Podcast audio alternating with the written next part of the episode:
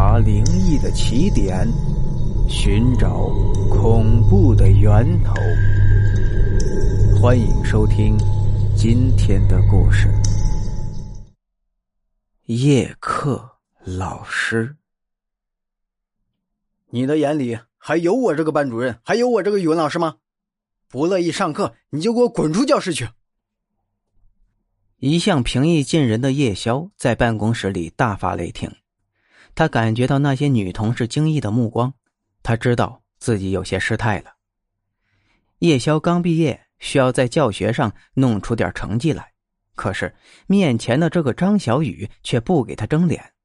以前是经常上课左顾右盼，罚站是常有的事儿。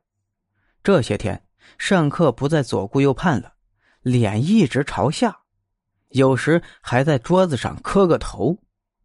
被叶宵叫起来的时候，白眼珠布满了红丝，像是得了红眼病。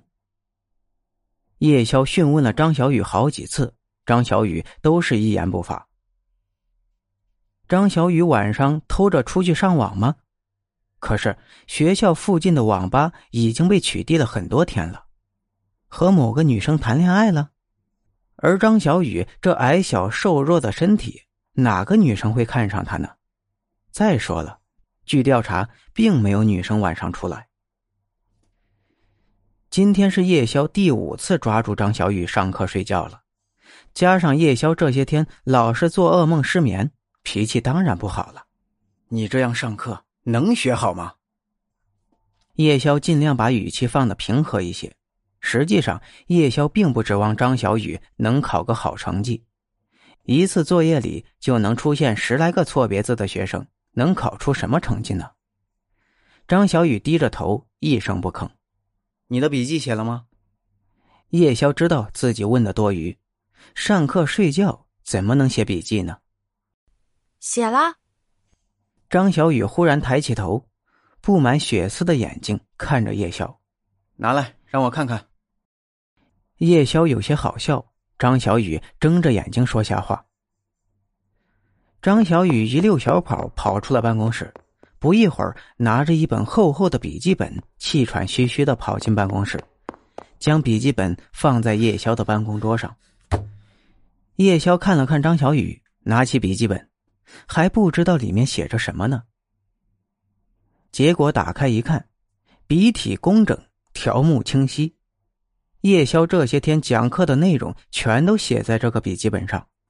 叶宵震惊了。这是你的笔记本。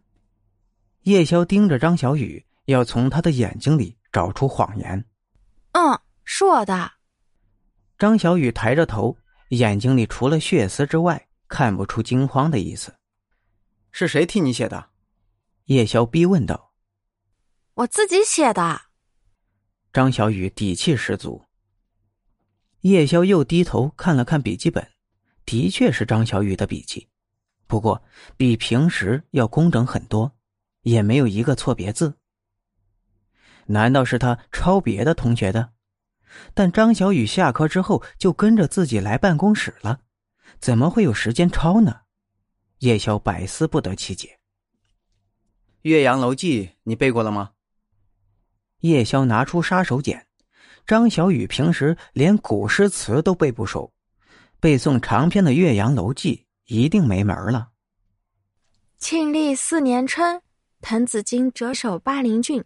越明年，政通人和，百废具兴，乃重修。张小雨双手背到身后，仰头背起了《岳阳楼记》，从头至尾，张小雨没有停顿，没有一个错误的地方，而且字正腔圆。